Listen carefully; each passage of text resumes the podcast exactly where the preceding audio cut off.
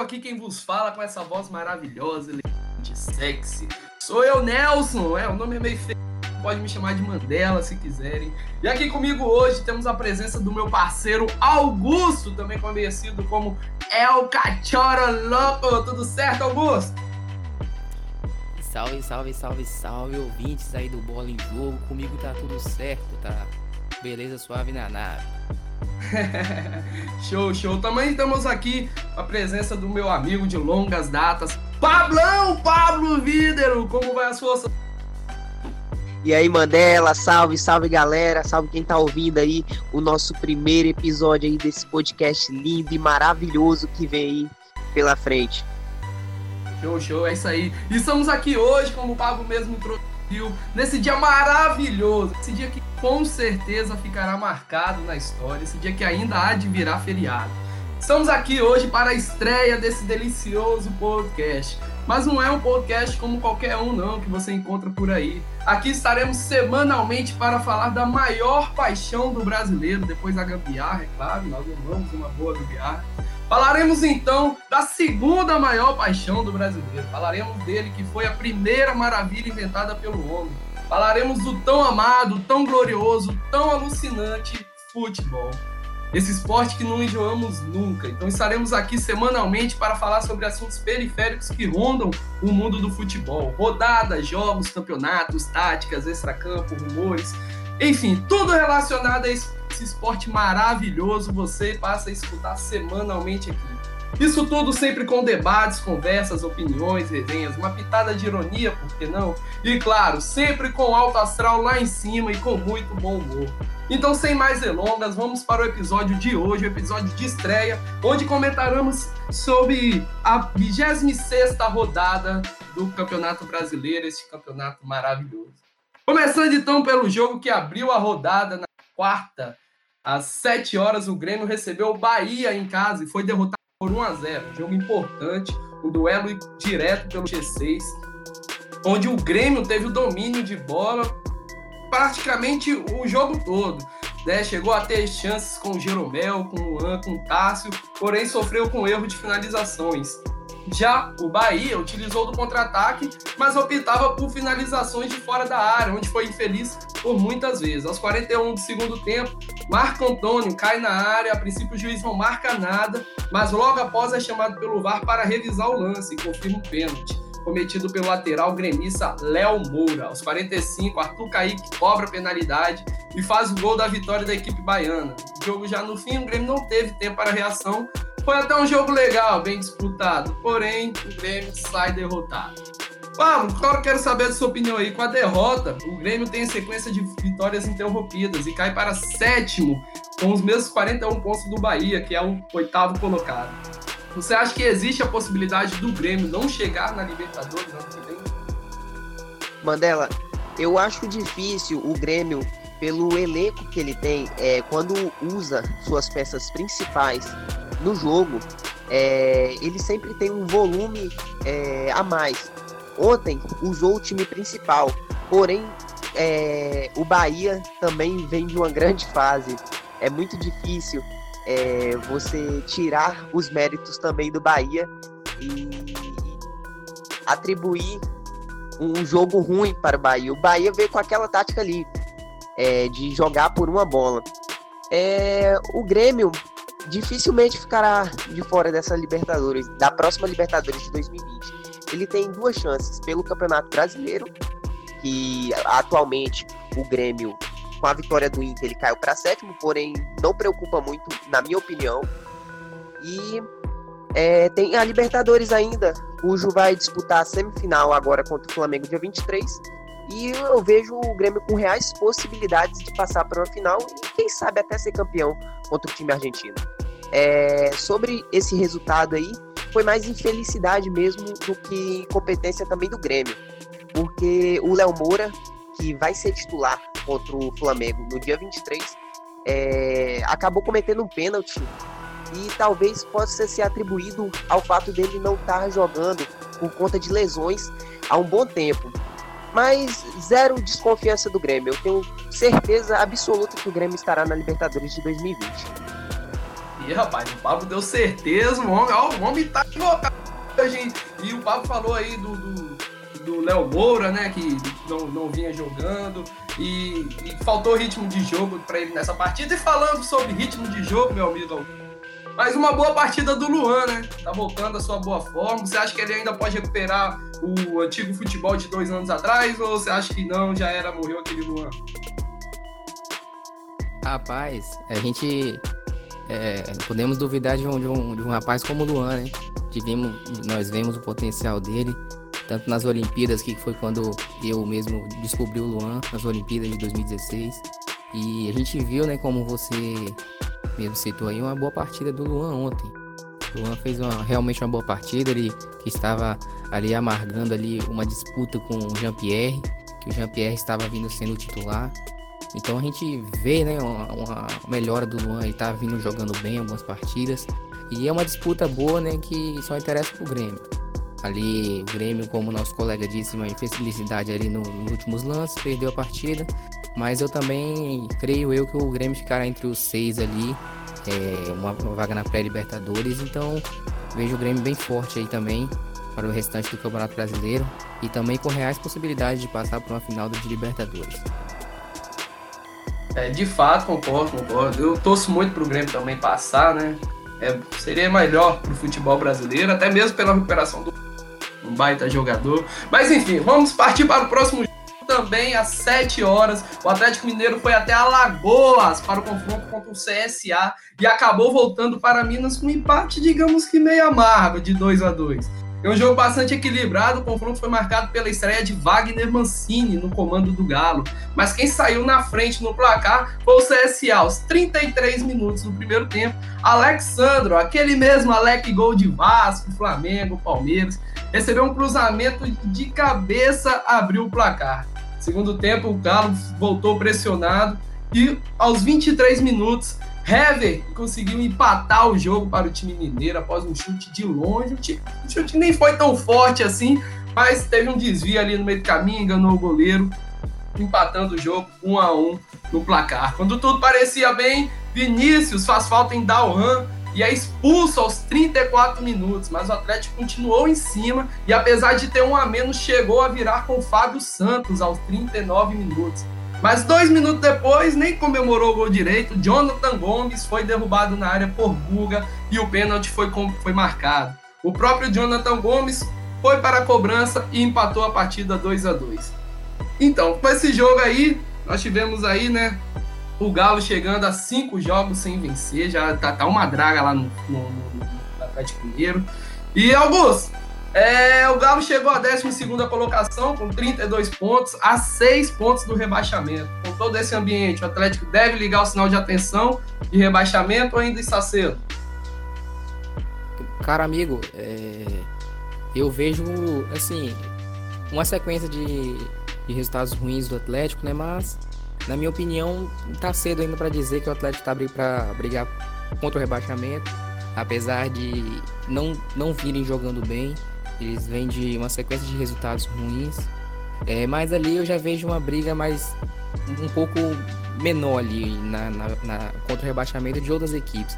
Para mim, eu, eu acho que é cedo dizer que o Atlético Mineiro tá lutando ali para rebaixamento, mas ter um sinal de alerta é sempre bom, né, para o futebol do Atlético Mineiro no, no começo do ano, na Sul-Americana.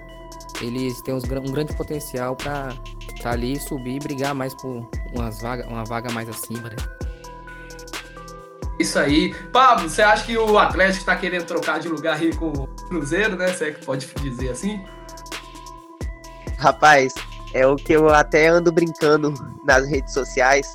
É, a alegria do, do Cruzeirense atualmente é ver o atleticano perder e a alegria do atleticano é ver o Cruzeirense na, na zona de rebaixamento ali brigando para não cair. É, tá bem complicado a situação dos times mineiros. O Cruzeiro vergonhosamente, é, com o elenco que tem, estando ali na zona de rebaixamento.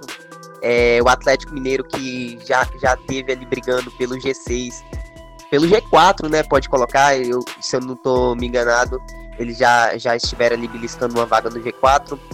É...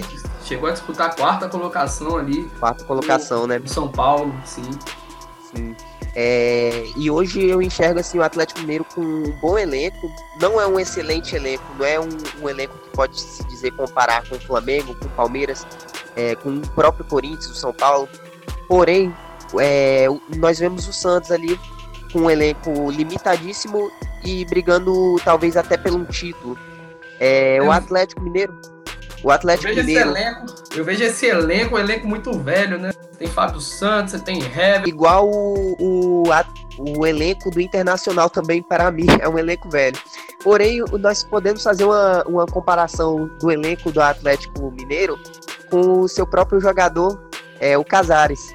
É um elenco estrelinha. Uma hora tá bem, três, ó, três, ó, vamos supor, um jogo tá bem e três jogos joga mal. É, e com, com essa campanha aí, Atlético Mineiro não vai longe não. É, vai brigar para não cair até as últimas rodadas, na minha opinião. E partindo para o próximo jogo, né? Mais tarde, às 8 horas, o Flamengo foi até o Ceará enfrentar o Fortaleza lá no Castelão, estádio lotado, bonito se ver. E como já é de costume de lá, ele voltou para o Rio mais três pontos em uma vitória por 2 a 1 em cima do Leão. Um jogo difícil para o Rubro Negro, Fortaleza, mesmo com alguns desfalques, se mostrou um adversário difícil para o Flamengo. O time carioca que também contou com vários desfalques, teve boa posse de bola no primeiro tempo, mas basicamente não conseguia finalizar a gol. Ainda no primeiro tempo, Fortaleza ficou bem próximo de abrir o placar em uma cobrança de falta efetuada por Bonilha, obrigando o Diego Alves a fazer uma bela defesa. Minutos depois, Renier teve a chance de ouro do primeiro tempo, após marcar um chute de forte na grande área e onde Paulão com pé salvou que seria o primeiro gol do Flamengo, já que o goleiro Felipe Alves já estava vendido do lance. Segundo tempo vem e retorna da mesma forma que terminou o primeiro, né? O Flamengo não conseguindo aproveitar suas chances. E como já diria o poeta, quem não faz, tome. Aos 12 minutos, Tinga cruza durante a trajetória da bola, é desviada o, o zagueiro Pablo Mari, apontando o juiz para o meio da área, marcando a penalidade. Após muita discussão para saber se o toque foi dentro ou foi fora da área, o VAR confirma a infração e aos 15 minutos, Bruno Melo cobra a penalidade e abre o placar de 1 a 0 para o Fortaleza. Aos 33 minutos, Juan Quinteiro toca com a bola no braço, porém o juiz não viu o lance e mandou seguir. Um minuto depois, o VAR chama para revisar o lance e o árbitro volta atrás na decisão, marcando a penalidade. Gabigol vai para a bola e marca seu 19 gol no campeonato, empatando a partida. Apesar de ter sido uma, uma cobrança ruim, ele conseguiu efetuar o gol. Aos 39 minutos, Fortaleza perde uma chance incrível. Mas ó, eu vou te contar. Aquela camisa do, do Inacreditável Futebol Clube existe ainda, porque deveria dar para esse jogo. E depois de uma grande jogada do Oswaldo, a bola é cruzada na área e Edinho sem goleiro, sem nada. Ele consegue, ele não consegue empurrar a bola para a rede. O gol estava livre, 3 metros do gol. E mais uma vez, é aquele ditado, né? Quem não faz, tome. Aos 43 minutos, Renier aparece na área dando um cabeceio lindo para o Felipe. Que jogada ensaiada de lateral, né? Onde o Vitor Gabriel escora a bola para trás e o Renier chega cabeceando tudo. E Pablo, mesmo não jogando bem, o Flamengo garante mais três pontos, né? Afinal, é possível parar esse time? Alguém vai conseguir? É duro eu chegar aqui para poder criticar o líder Flamengo, o líder do campeonato, porque é, as atuações iludiu tanto todos os, os torcedores do Brasil, não só os torcedores do Flamengo. E qualquer jogo do Flamengo você quer ver o Flamengo jogar bonito e vencer. É, Porém, eu já vi outros times jogando bonito, perder, jogar feio e, e ganhar. O próprio Palmeiras do ano passado jogou muito feio e conseguiu ser campeão. É... Mas hoje o Flamengo ele consegue, quando joga bonito, goleia, quando joga feio, ganha. Então hoje vejo o Palmeiras ali fazendo uma campanha ótima, ótima campanha, jogando feio mas fazendo uma ótima campanha. Uma campanha que normalmente estaria na liderança de outros campeonatos. Você vê um Flamengo muito embalado. É... o que eu acho é que o Palmeiras ainda é o adversário do Flamengo. Porém, a cada rodada vai ficando mais difícil. E se o Flamengo não começar a tropeçar, vai ser muito impossível do Palmeiras chegar para tirar essa, essa esse título que não vem há muito tempo para o Flamengo. É, de fato, de fato, você falou a frase certa, né? Quando joga, ganha. Quando joga bem, goleia. Augusto, Fortaleza agora chegou a décima com 28 pontos e ficou apenas dois o Z4. Quero que você me responda, será que ainda dá para o Fortaleza ou já era? é difícil, né? Difícil a gente falar num campeonato como esse, que é muito disputado, né? O Campeonato Brasileiro é um campeonato muito bonito de se ver, da disputa. E Fortaleza agora está ali a dois, dois pontos, parece, tá fora da zona de rebaixamento. Tá ali, acho que empatado com o Ceará, ou um ponto de diferença. Então vai ser uma briga que vai ficar interessante ali para contra o rebaixamento. É, temos ali também o, o, Cruzeiro que está ali disputando também e o próprio CSA que também, apesar de jogar mal, ele, eles vêm ali tendo um padrão de pontos, né? Empates contra times que provavelmente perderiam. Então a briga vai ser boa. Eu, na minha opinião, eu acho que o Fortaleza não cai esse ano, mas tem que ficar atento. É, o Fortaleza tem um, tem um time bom, tem um entrosamento legal, é, apesar dos desfalques de ontem, é, desfalques no jogo. É, eles se mostraram um time bem entrosado é, contra um grande time que é o Flamengo. E a gente vê também a, a dificuldade do Flamengo ontem também pelos a quantidade de desfalques que eles tiveram, né? É, nós vimos ali que os armadores principais do Flamengo não estavam presentes, no caso Everton Ribeiro, Diego, Arrascaeta, etc, né? Então a gente vê ali uma ali como a gente viu um nível técnico caindo um pouco, mas é isso, o Flamengo joga bem, como diz, goleia, não joga, ganha, isso é o necessário para ser campeão. É, de fato, de fato. Fortaleza que se mostra uma equipe que no individual não é muito bom assim, mas no coletivo tem uma equipe muito, muito forte, um coletivo muito bom, apesar de estar passando por esse problema, até porque o campeonato é muito disputado, né?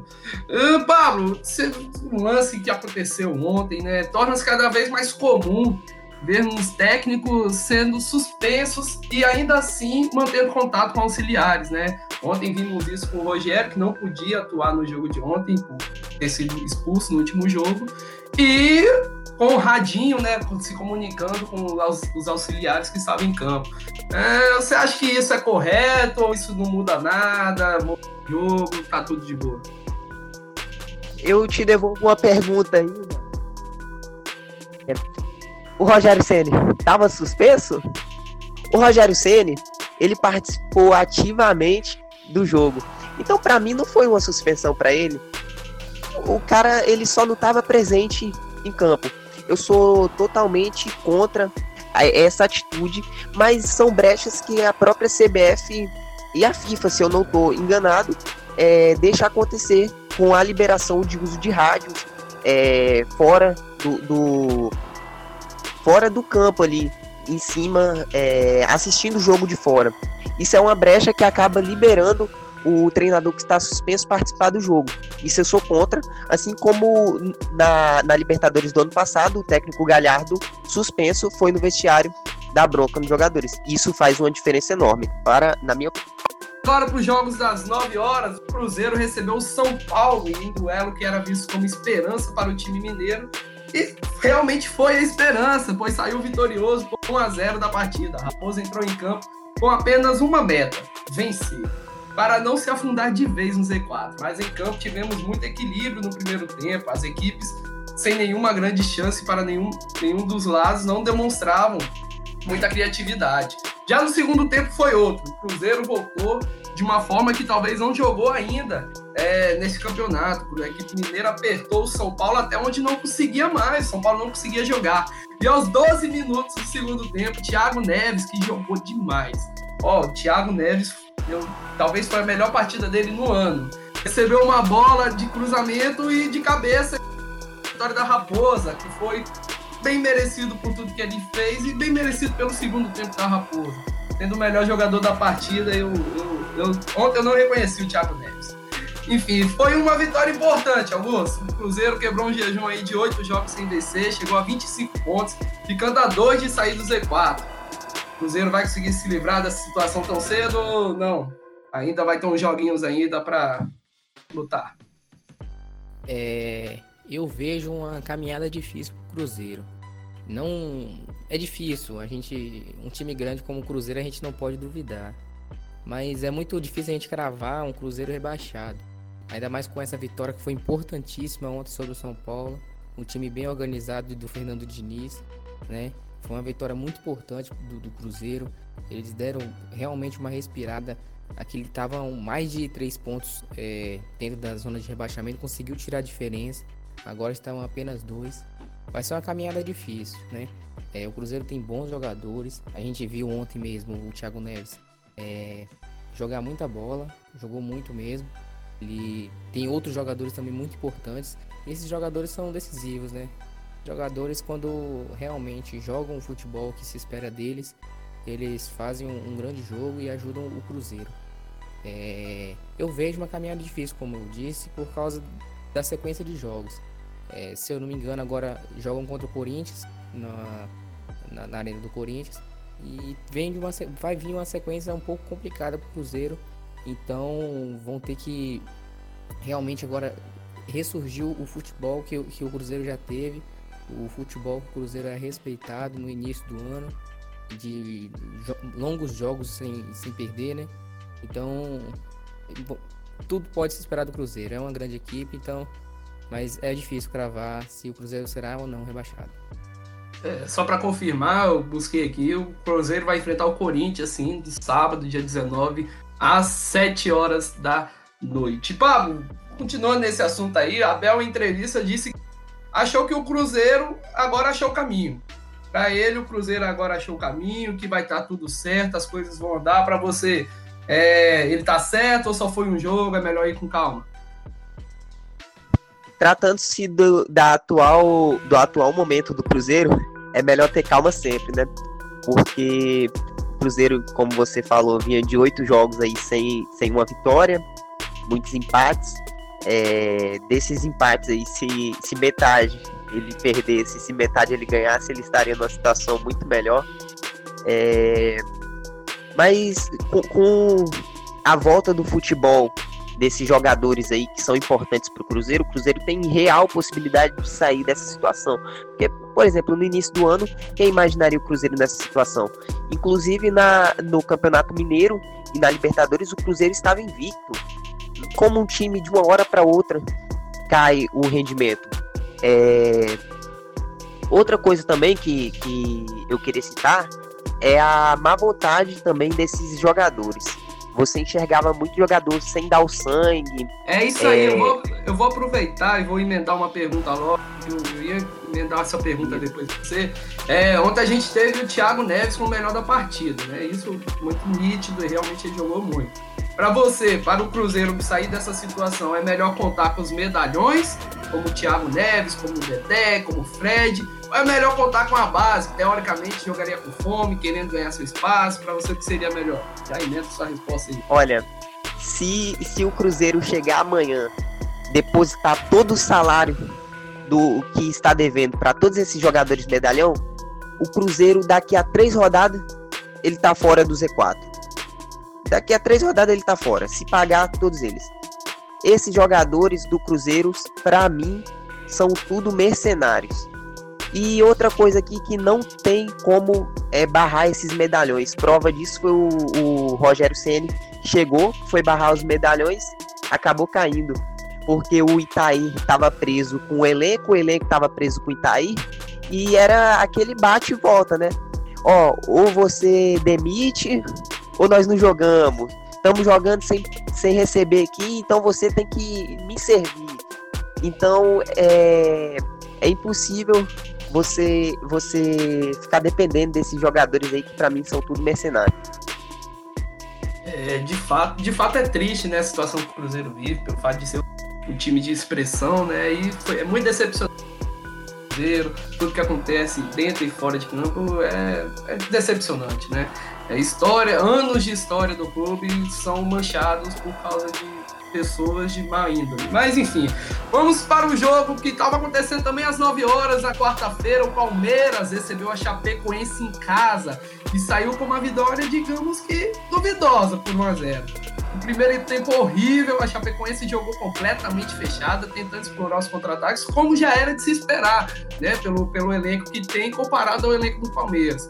Por outro lado, a equipe paulista, apesar de ter a posse de bola, não conseguiu criar jogadas, não conseguiu finalizar em gol. Um, um primeiro tempo desastroso.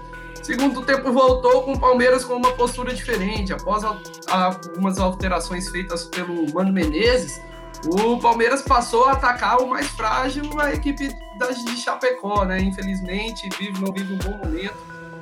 Mas apesar da pressão, o Verdão não conseguiu 22, Gum recebeu o vermelho direto após falta em Dudu, em Dudu, desculpe, em lance que gerou muita polêmica, até, até agora tem gente discutindo se realmente era para vermelho ou não. Mas enfim, com a mais ficou mais fácil para o Palmeiras em cima e conseguiu uma, uma vitória no finalzinho, aos 48 minutos. Roberto sai cara a cara com Everton e Everton salva a equipe.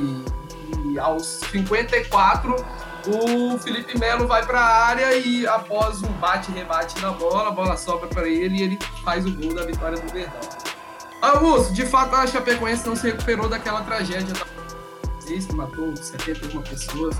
Uma tragédia que vai ficar marcado sempre na, na, na, na, nos nossos corações. Realmente abalou muito todos, todos os brasileiros, não só os torcedores de Chapecoense.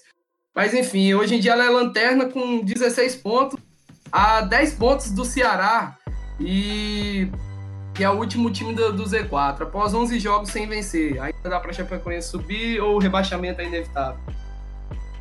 É, Nelson, na minha opinião, é, é, eu fico até triste em dizer isso, né? Porque a Chapecoense é um, é um time que, apesar de tudo, né, da tragédia, gente, todos nós temos um carinho para a Chapecoense. Né? Time que subiu em 2013, time que estava se tornando respeitado. É um time que dentro de casa joga muita bola, jogava muita bola. É, teve goleou Internacional, goleou o Fluminense. Então a Chapecoense. E o que o, o que o, o, o, Atlético Paranaense é hoje, a Chapecoense estava sendo naquela época, né? Sim, sim, estava em um crescimento muito, muito bom. Apesar de da Chapecoense nunca ter ali brigado ali pelas seis primeiras posições, sétima ali, mas era um time que era respeitado, né? Era um time que estava ali na Série A ganhando seu espaço, subiu de uma Série B, jogando um bom futebol, e a gente fica triste de ver a Chapecoense nessa situação. Como você mesmo citou, pode ter, até ser que não, não se recuperou da, da, da, infeliz, da infeliz tragédia que aconteceu em 2016, né? Ali onde o avião caiu. E mas hoje a gente eu posso, eu posso cravar aí que é, é, difícil, é muito difícil e acho que a Chapecoense não consegue, não vai conseguir sair dessa situação aí é, que se encontra pelo elenco que tem, tem um elenco com um jogador ou outro que faz a diferença, no caso do Everaldo que joga bem naquele time, tem mais uns dois que jogam bem, mas o conjunto da, do, da Chapecoense não, não, é, não é um bom conjunto. Então, infelizmente, a, a, a, nossa Chape, né, vai, eu posso dizer que é difícil essa, situação e eu creio que eles não conseguirão sair dessa situação. É, de fato é, um, é um, uma situação complicada, né? Que se for confirmado será o primeiro rebaixamento da Chape, né? A Chape nunca caiu. Apesar de ter ser um time novo, nunca caiu e vale a pena, né? Constar aqui. Bem, Pablo, com a vitória, o Palmeiras continua 8 Flamengo, líder do campeonato, porém não vem jogando muito bem. Analisando por esse ponto, você acha que ainda dá para o Verdão chegar no Flamengo?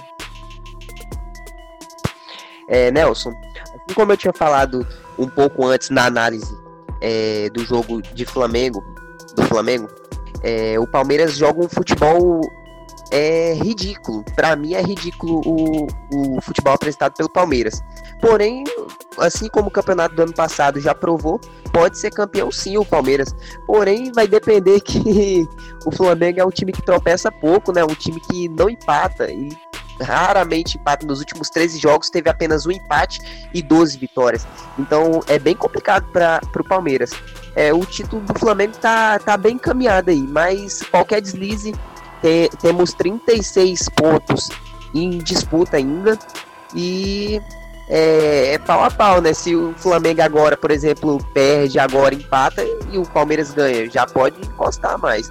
Mas eu acredito que o Palmeiras não vai conseguir tirar esse título do Flamengo, não. E mais tarde, às nove e meia, o Vascão da Massa recebeu em um jogo movimentado, num São Januário caloroso. O Vasco foi embalado por sua torcida para abrir o placar logo cedo. Aos sete minutos, Bruno Gomes chuta de muito longe, porém a bola desvia no João Paulo e vai direto no ângulo, enganando Cavalieri sem chance. Foi um bonito gol. A trajetória da bola foi muito bonita, apesar de ter sido desviado. Né? Foi um golaço. É, que acabou sendo o primeiro gol com Gomes com a camisa vascaína. Dez minutos depois, Ribamar, ou Ribalmaldo, para quem preferir, carrega a bola pelo lado direito e corta para a esquerda e acerta um baita chute de fora da área, encobrindo o goleiro, fazendo 2 a 0 para, para o Vasco. Com duas bolas de desvantagem, o Botafogo foi com tudo para do Cruz Maltino e após várias chances perdidas, Marcelo de cabeça diminuiu para a estrela solitária aos 21 minutos. No segundo tempo, o Vasco equilibrou mais os jogos, vezes até superior ao Botafogo e obrigando o Diego Cavalieri a fazer. O Vasco chegou a balançar a rede novamente no finalzinho com Gabriel Peck, porém é, foi anulado corretamente com bandeirinha, marcado impedimento. Eu gostei muito, a partida foi muito, foi muito boa, gostei de, de ver o jogo, bem movimentado.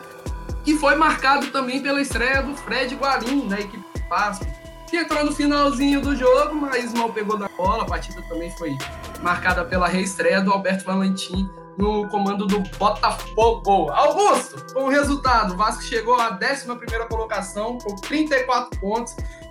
Será que pode se dizer que eliminou a chance do Vasco? Olha, é, assim como eu tinha dito com o Atlético Mineiro, é, o sinal de alerta é sempre bom. Alerta é sempre bom, apesar de um jogo, um jogo de ontem ser muito bom. Eu gostei muito de ter, de ter, de poder ter assistido, né? Fiquei em dúvida em qual assistir. Assisti o do, do Vasco. E realmente foi um jogo muito interessante, com, com muitas finalizações, com boas chances, né? E o Vasco ali com essa vitória, né? Como você disse, chegou aos 34 pontos. É, deu uma respirada, né? Conseguiu subir algumas posições na tabela. Mas um alerta é sempre bom. É, ali naquela parte, nessa parte de abaixo do, do décimo colocado, é, a pontuação ali ainda está um pouco meio que ali parecida as pontuações, então sempre bom manter é, o bom futebol, apesar de, de, o Vasco não demonstrar um, um, um, futebol excelente, mas quando às vezes necessita o Vasco vai lá e, e faz o seu resultado assim como foi no jogo de ontem.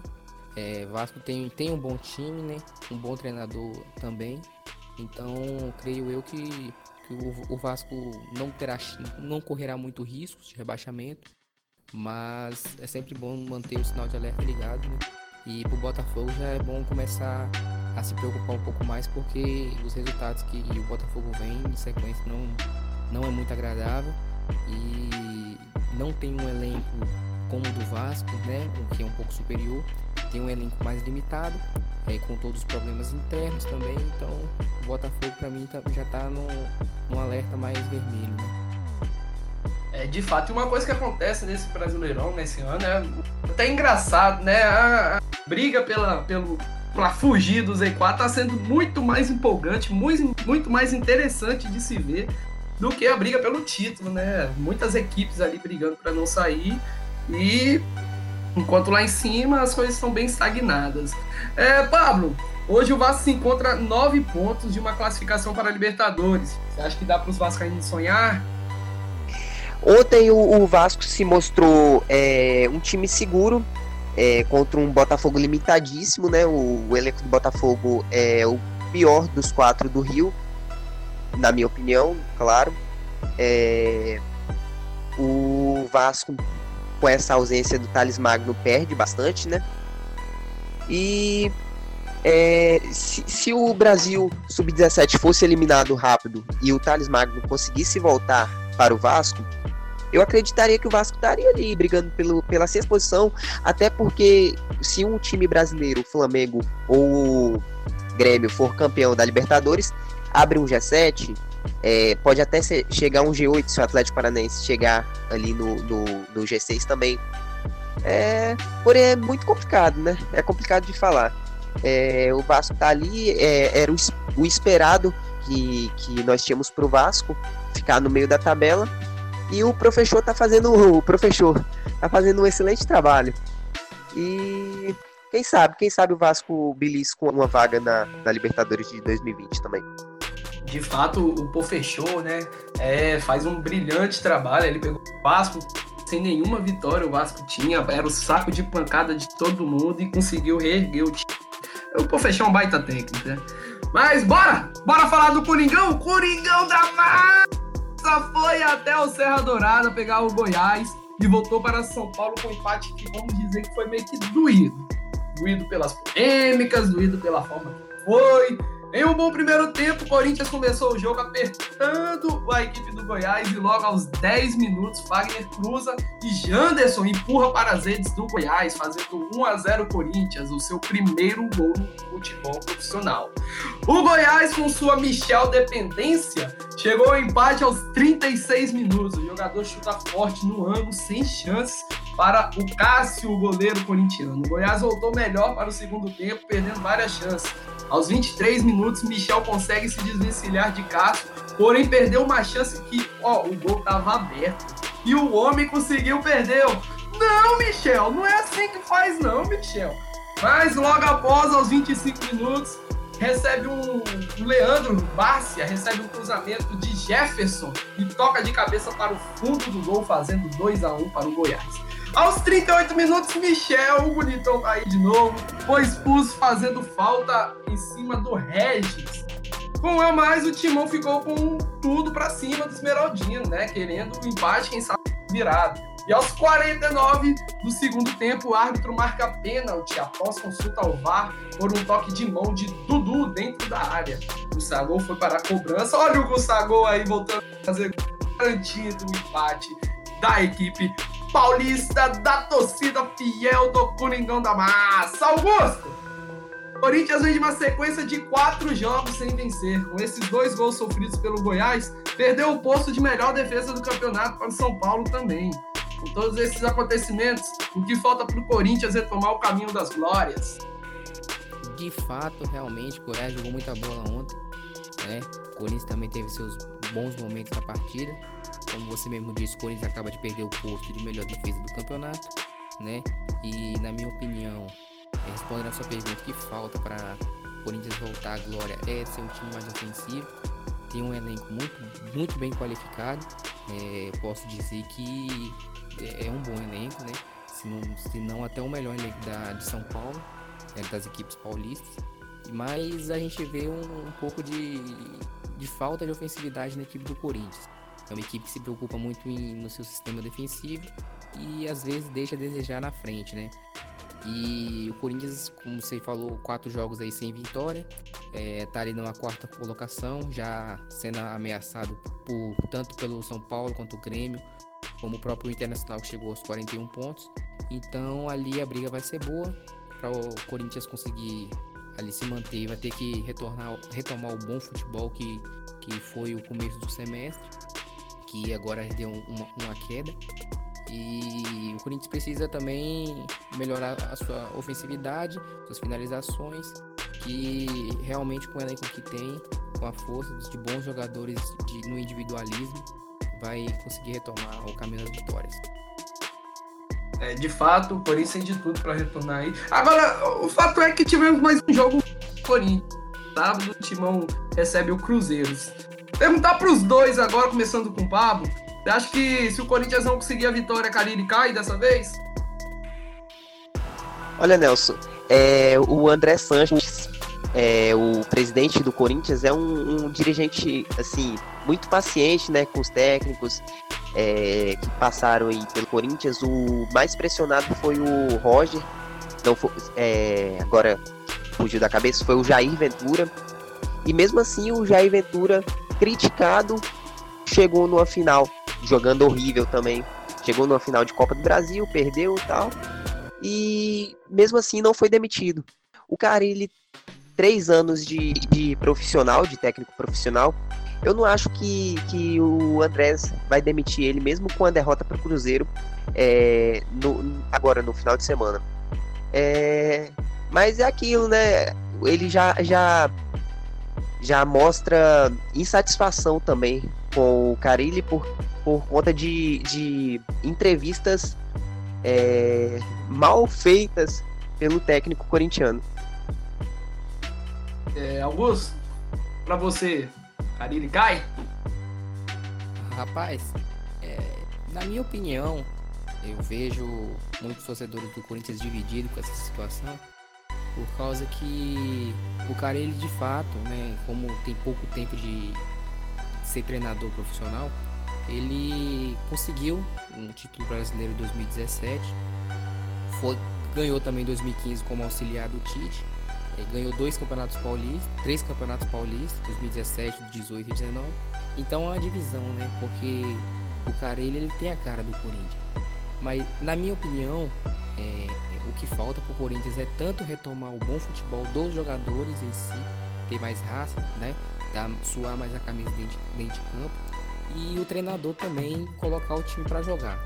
A gente vê é, na vitória do Corinthians de 2 a 0 no, no, numa vitória parcial do Corinthians de 2 a 0 no Ceará, é, com poucos minutos do segundo tempo, o técnico corintiano já estava retornando, botando jogadores defensivos para segurar a vitória, jogando em Itaquera, com apoio da torcida, jogando bem, recuou o time e aconteceu o fato de tomar dois gols, sair com aquele, daquele resultado, com um empate, sair apenas com um ponto. Então a gente vê né, a falta de experiência é, elevada de, de, um grande treinador. É, a gente nós sabemos né, que se o Corinthians tivesse um treinador que assim, bem experiente, treinador que, que tem vivência, um treinador é, a gente, que a gente pode dizer um grande treinador mesmo do, da atualidade do futebol, o Corinthians talvez estaria é, ali disputando com o Flamengo ou também na própria liderança com bons resultados porque elenco tem e na minha opinião o cara ele não cai, porque Andrés, é, o presidente do Corinthians, garantiu que cara ele fica até 2020 em uma das entrevistas dele.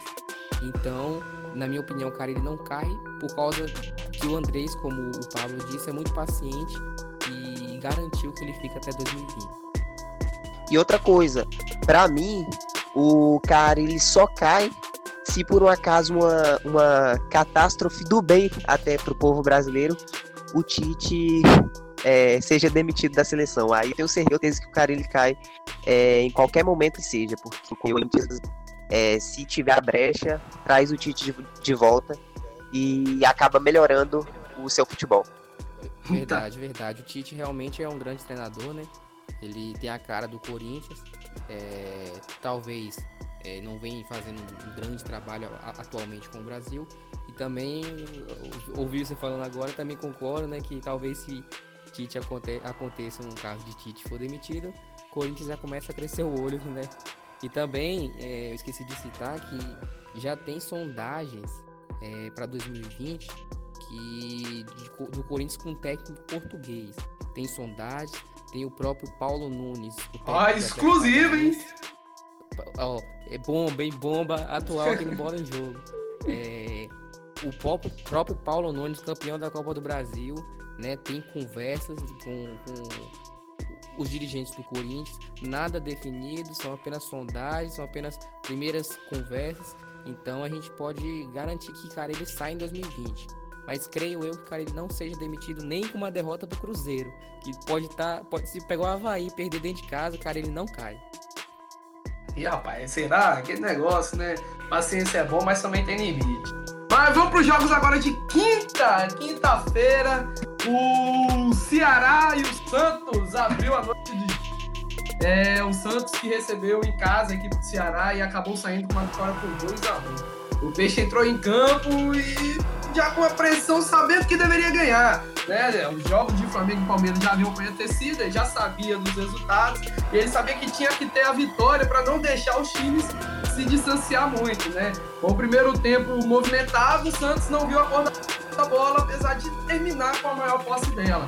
Mas ele não conseguiu transformar essa posse de bola em chances criadas. Por outro lado, o Ceará se defendeu como pôde, usou bastante contra-ataque. E assim abriu o placar aos 17 minutos. Lima recebeu a bola, cortou para a direita e chutou. Mas olha, eu vou te falar, que chutaço que o Lima acertou. De fora da área, no ângulo, sem chances para o goleiro, foi um baita gol. No segundo tempo, o Santos se viu obrigado a se lançar para, o, para tentar reverter o placar. E assim se fez. Conseguiu um empate logo aos 10 minutos com Eduardo Sacha. Olha ele aí, rapaz! Voltando a fazer gol, o filho da Xuxa. Escorou a bola de cabeça após um cruzamento de Carlos Sanches. E ó, esse Carlos Sanches, o que joga, rapaz, não é brincadeira não, tá? Com um empate no placar, a equipe paulista partiu para cima para tentar a virada. E ela veio, aos 38 minutos, Gustavo Henrique se lançou ao ataque. Eu, durante o lance, eu vi, eu fiquei pensando, o que, que esse cara tá fazendo? Ele saiu lá da zaga e saiu correndo, desesperado pro ataque, acompanhando a jogada. E o, mais um cruzamento do Carlos, Chance, do Carlos Sanches. E o, o Gustavo Henrique aproveitando de cabeça, virando para o Santos. 2 a 1 em cima do Ceará. Pablo, é notável que o maior adversário do Santos é ele mesmo, né? É o seu elenco, um elenco muito limitado, que muitas vezes sofre por não haver fôlego. Diante disso, você acha que o Santos vai brigar na ponta da, da tabela até o final? Ou vai sofrer uma consequência, uma decadência drástica aí na reta final, chegando no final a décimo, a sexto? Você acha que o Santos aguenta esse pique? Olha, Nelson, se o, o presidente do Santos chegasse hoje no, no elenco do Santos e falasse, ó, todo mundo tá de folga, pode ir para casa, é, não acharíamos absurdo, porque o que o Santos já fez até aqui no campeonato, é, com um elenco limitado, como você falou, é absurdo. Os caras. O Sampaoli, na verdade, ele trouxe um, um nível técnico pro Santos que há muito tempo não se via desde o do Santos de Neymar, você não via um Santos assim. Isso porque o Santos de Neymar tinha um Neymar e tinha um Ganso para poder resolver. É... Mas hoje o Palmeiras, mesmo jogando feio, é... ele ainda ganha a partida de 1 a 0 ganha de 2 a 1 é... e o Flamengo, o Santos é, tirar 10 pontos de vantagem e quatro vitórias ainda, é muito complicado para o Santos chegar à liderança. Então a campanha do Santos está, está muito boa para o nível que eles têm. É, e só uma ressalva também que nessa, nesse, nessa rodada nós vimos que recuar nem sempre é sinônimo que você vai, você vai ganhar uma partida, né? Fortaleza mais estancado do que tudo perdeu para o Flamengo. A Chapecoense perdeu para o Palmeiras. É, o Santos pegou um time retrancado, perdeu também. O, o Ceará perdeu. Então, é, os líderes conseguiram ganhar de times que vieram fechadinhos para jogar contra eles. É, Alô, você acha que o Santos vai ter esse pique até o final pela ponta ou vai acabar caindo seu futebol?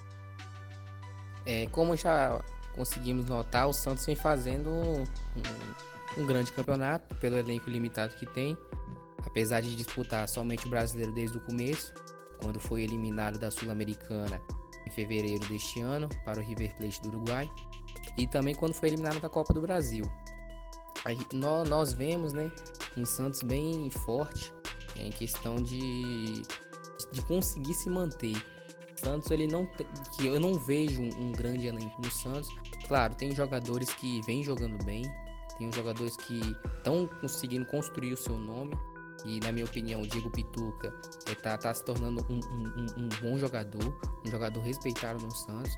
Tanto o Carlos Sanches, que vem fazendo um bom campeonato, entre outros. E eu vejo o Santos com bem forte em questão de se manter. Agora, se o Santos vai manter esse ali a terceira colocação, é, nós não sabemos é, vai ter que trabalhar muito. É, o treinador do Santos é um treinador muito bom. Ele conseguiu dar um, um bom padrão para o Santos. E, na minha opinião, é, o Santos deve ficar entre os seis, os seis, os seis primeiros colocados, sem ameaça nenhuma Palmeiras e Flamengo. É, de fato, talvez o Santos vá precisar disputar esse restante de brasileiro com uma bombinha de oxigênio do lado dizer assim, né? Bem, mas também às 7 horas o Inter tem a ressacada pegar o Havaí e se mostrou um visitante indesejado no duelo de equipes com técnicos interinos. No final, quem saiu feliz foi o Ricardo Cobaltini, técnico interino do Inter. Tudo ficou mais claro quando o Wesley deixou o pé, mas foi muito feio aquele Wesley, entendeu? Deixou o pé um, um, um pisão que doeu na minha alma no Bruno Silva logo aos três minutos. E aí ficou tudo mais claro para o Inter e complicou mais para o Havaí.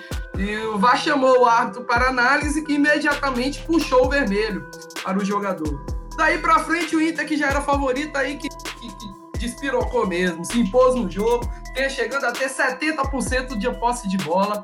E após bombardear a meta do Havaí, Patrick apareceu na área para aproveitar a cobrança de escanteio. Esse Patrick tá fazendo mais gol que muito centroavante aí pelo Brasil. Vou ficar quietinho para para não, não, não, alfinetar. Mas abriu o placar aos 21 minutos. Após o gol, o Inter colocou o pé no freio para descansar. Se viu que não era necessário é, ficar em cima os 90 minutos, mas acho que ele acabou se arrependendo, porque no segundo tempo o Colorado entrou desligado da partida e sofreu uma ele sofreu uma pressão que para um time do tamanho do Inter, enfrentando a, a equipe frágil do Havaí, com um a menos, ele sofreu uma pressão que, que eu não imaginava nunca, mesmo que o Havaí tivesse 15 jogadores, com todo respeito ao Havaí, mas foi assim, inimaginável o que o Havaí fez com o Inter no segundo tempo. Ele se lançou ao, ao ataque e não fez, não empatou o jogo e não virou, graças ao Marcelo fez excelentes defesas. Porém, aos 38 minutos, a Rafiori entrou na partida para tentar dar um gás e acabou dando, decidiu o jogo um minuto depois que entrou. O garoto pegou e aproveitou um erro da zaga lá, um vacilo do zagueiro do Havaí e fez um lindo gol de cobertura. O goleiro adiantadaço foi para cima do lance e acabou deixando o gol aberto. A Rafiori aproveitou, fechou o placar 2 a 0 em cima do Havaí. Pablo, com a vitória, o Inter quebrou um jejum de seis jogos sem descer. Na sua concepção, o Inter acerta em demitir o Daí? Olha, é, eu não sou, não sou a favor de, de demitir técnicos, né? É, o Daí vinha fazendo um excelente trabalho, apesar de ter perdido é, a Copa do Brasil na final, apesar de ter sido eliminado na Libertadores pelo Flamengo. É, assim, igual, igual a situação do Botafogo. O Botafogo tinha um técnico Barroca que estava fazendo um ótimo trabalho e para mim trocar ele pelo Jair Ventura é seis por meia dúzia. É, o Internacional, na minha opinião, na minha opinião, o Internacional errou em demitir o Odair Helman. É, e sobre o Havaí, só situar aqui, é, com todo respeito ao Havaí, vocês já assistiram aquele filme que cortam as cordas vocais do cachorro? Então, fazendo a analogia aí, o Havaí seria aquele cachorro, porque hoje em dia ele nem late e nem morde. Alguns rumores que o Inter estaria atrás do Cudê, né, técnico argentino aí, que atualmente está comandando a equipe do Racing, lá, Racing também, equipe argentina. Porém, ele só aceitaria vir em janeiro, né, que é de costume, alguns técnicos estão fazendo isso é, hoje em dia é só pegar um trabalho inteiro, não pegar por, por, metade. Técnico que se preze, na minha opinião, tem, que ser assim. Bem, caso isso se confirme, o Inter deve ficar com o interino até o final do ano ou deve contratar um por três meses? O Dorival Júnior, o Oswaldo Oliveira, o Levi Coupe, o que, que, você acha? Olha, na minha opinião, é, tá agora o Internacional com o técnico interino, né? Nesse restante de campeonato temos aí agora mais dois meses, né? Na minha opinião, não sei, é difícil dizer, mas eu manteria o técnico interino do, do Internacional, porque para mim não adianta você contratar um técnico para ter que quebrar contrato, para ter que pagar multa depois, que tá quebrando contrato no, no meado do ano. Aí você contrata um técnico, o técnico já não, não faz o esperado, porque vai pegar um trabalho pela metade, até buscar o estilo de jogo dele, adaptar no internacional. É, a gente sabe que leva um tempo, né, para você conseguir para você conseguir implantar o seu sua tática de jogo. E o interesse, eu, eu já ouvi falar desse treinador no Racing e eu não acho ele um, um, um treinador ruim. Ele é um bom treinador. E é uma aposta, né? Eu acho, eu acho um ótimo que, treinador. Eu, eu, acho que é uma boa aposta que o Inter vai fazer, é, caso concretize essa contratação no, no ano que vem. É, mas respondendo a sua pergunta, eu não acho. Eu não acho prudente, vamos falar logo assim, o Inter contratar um Dorival Júnior um, um de Oliveira, né? É, eu acho um pouco não prudente eles contratar um técnico agora para ter que mandar embora depois. Pablo, você acha que o Inter deve contratar um, um, um substituto para esses restantes de temporada ou acho que tem que ficar com o interino? Como é moda, né? Ficar com o interino, o interino acaba estendendo o contrato, depois faz merda. O que, que você acha? Olha, é, nessa situação do Inter, a, assim, eu ia até usar uma palavra de baixo calão aqui, porém eu prefiro não utilizar essa palavra, né? É, mas é... Um podcast de família, né? De família, né? então, é, já como o Inter já demitiu o técnico da Helman, agora é ir com o interino até o final do ano, porque nenhum técnico vai, vai querer assumir já sabendo que vai ser demitido daqui a dois meses, assim como o Dorival foi no ano passado, se eu não estou enganado agora. É, no Flamengo isso. O Dorival Júnior assumiu já sabendo que ia sair com a outra gestão. E nenhum técnico atualmente está fazendo isso. Prova disso foi é, o Atlético Mineiro quando tentou contratar treinador agora no meio da temporada.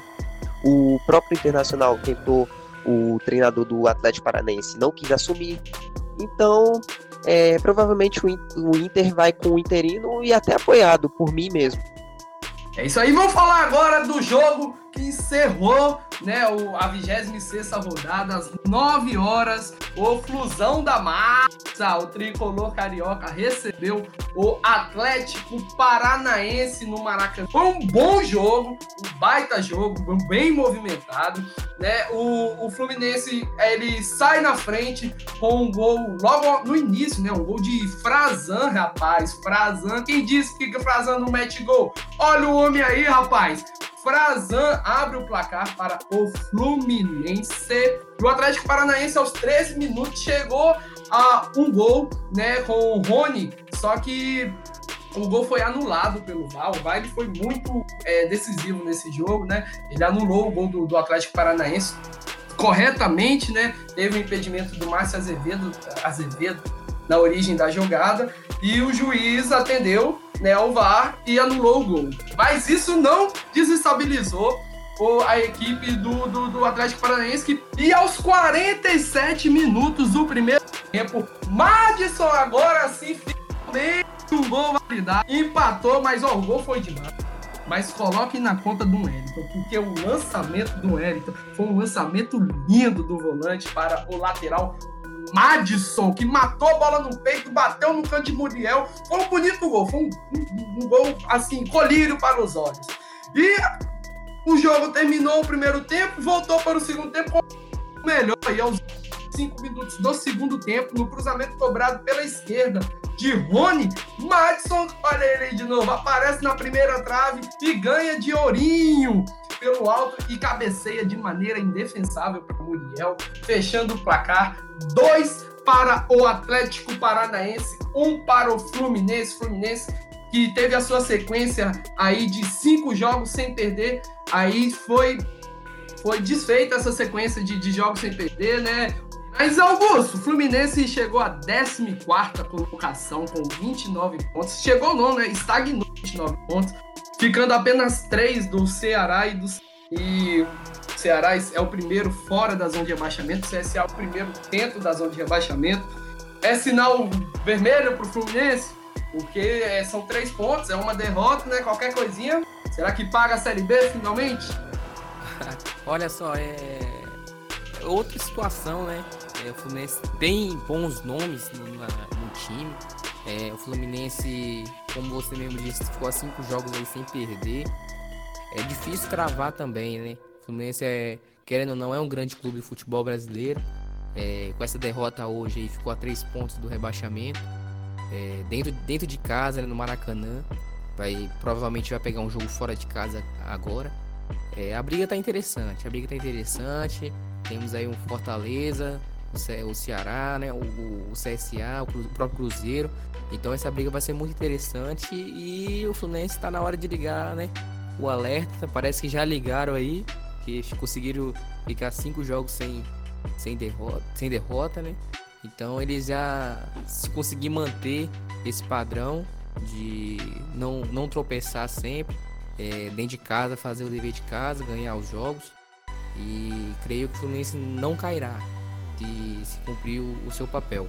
Mas nós sabemos que o Fluminense também é um time que tropeça muito é, no próprio Maracanã. Que jogam em casa, né, no Maracanã. Tropeça muito, como tropeçou pro Ceará, como tropeçou pro Havaí. Então, o Fluminense precisa se ajustar nos jogos dentro de casa, tentar tirar pontos fora de casa, que isso também é necessário para um time que está brigando contra o rebaixamento. Bem, então, Pablo, é, tivemos aí uma vitória do Atlético Paranaense, trabalho dentro e fora de campo, né? A, a gestão do Atlético Paranaense vem sendo uma gestão muito boa para o clube e para a sua torcida. É, mas o Atlético Paranaense ele ganhou a Copa do Brasil, né? É, é, disputou a Recopa aí, perdeu, mas disputou a Recopa. É, o, o, atualmente o Atlético Paranaense está em nono, na nona colocação né, do, do Campeonato Brasileiro. Eu só não entendo pelo que, que o Atlético Paranaense está brigando. Se o Atlético Paranaense está brigando no meio da tabela, será que ele sonha ainda em ficar no G6, apesar de já estar garantido na Libertadores? O que, que você acha que o Atlético Paranaense procura nesse campeonato ainda? Olha, Nelson, aquela mesma resposta que eu te dei sobre o Santos, é, vale a pena falar também para o Atlético Paranaense. Se o dirigente chegasse lá e falasse, ó, oh, férias para vocês todos. O Atlético Paranaense hoje no campeonato é, não briga mais para ser rebaixado, tá apenas 10 pontos de, de se livrar, aquele número mágico de 5 pontos, que hoje no campeonato atual vai ser até menor, pelo, pelo equilíbrio que está tendo na parte de baixo. É, e outra coisa também, ele já está garantido na Libertadores, então não tem que brigar. É, sobre o jogo de hoje, é, o Atlético Paranaense ele não, não demonstrou medo, não dava para você ver na cara dos caras que eles estavam com medo. Então, é, foi, foi um jogo bacana de, de assistir, né? E que bom que nós vimos de novo o técnico Thiago Nunes, né, do, do Atlético Paranaense, demonstrando que o futebol brasileiro também tem técnicos bons. E uma pena que o Thiago Nunes parece que está de saída, né, no ano que vem do, do Atlético Paranaense. Não sei se é verdade, é, anda anda conversando com outros times aí que estão à procura de treinadores. Vamos ver o que, que vai dar, porque o Atlético Paranaense sem o Atlético Paranaense sem o, o Paulo Nunes, ou o Thiago Nunes, perdão, é, que o Augusto acabou de trazer, que está conversando com o Corinthians, é, o Atlético perde demais, porque o, o Thiago Nunes realmente, é, desde o Diniz, o Diniz ele trouxe uma boa base para o Atlético e o Thiago Nunes é, foi o, o do Atlético Paranaense. Ele conseguiu é, encaixar o futebol bonito e com resultados que, que o Renato Gaúcho fala do Grêmio. Ali eu vejo também isso aí no, no Atlético Paranaense, com dois títulos já nos dois últimos anos, da Sul-Americana e da Copa do Brasil. É, e se ele sair do Atlético Paranaense, dificilmente vai pintar um outro treinador. E o risco do Atlético Paranaense perder essa boa fase dele é enorme. Aí o Atlético Paranaense vai acabar sendo prejudicado por perder o seu técnico. É, de fato, o, o Thiago Nunes, ele. Muitos times querem o Thiago Nunes, né? Bem, acho que era tudo isso, né? Falamos tudo, pá. Olha só, nessa rodada aqui, infelizmente, já acabou os nossos temas. Falamos tudo, cachorrão. Com certeza, se, se bobear, falamos até demais. Então é isso aí, falamos demais. E então é isso aí, galera. Vamos ficando por aqui. Nosso primeiro podcast. Então é isso aí, Augusto. Pode se despedindo da galera aí. Salve, salve aí, ó. Valeu. Obrigado aí por estarem ouvindo esse nosso primeiro aí, nossa primeira gravação desse podcast. E espero ansioso aí para você para ter vocês no próximos, nos próximos aí, nos próximos temas que vai estar muito da hora. É isso aí, isso aí. Pablo, sua vez, meu cara. Galera, eu agradeço por vocês terem escutado nós é, nesse primeiro podcast aí que vem. Eu garanto para vocês que nós vamos evoluir é, para trazer um melhor conteúdo sempre para vocês. É, e eu quero pedir para vocês é, compartilharem com seus amigos. É, traz um amigo seu aí para escutar a gente falando aí. Muito obrigado, hein? Então é isso aí, galera. É, espero que tenham gostado aí do nosso podcast, o primeiro de muitos. E então, como o Pablo disse, né, quem puder aí compartilha aí, chama um amigo para escutar esse podcast maravilhoso que fica cada vez melhor com a presença de vocês. Então é isso aí, até a próxima. Espero vocês aqui. E vamos que vamos, né? Vamos que vamos com esse projeto e tamo junto. É nós.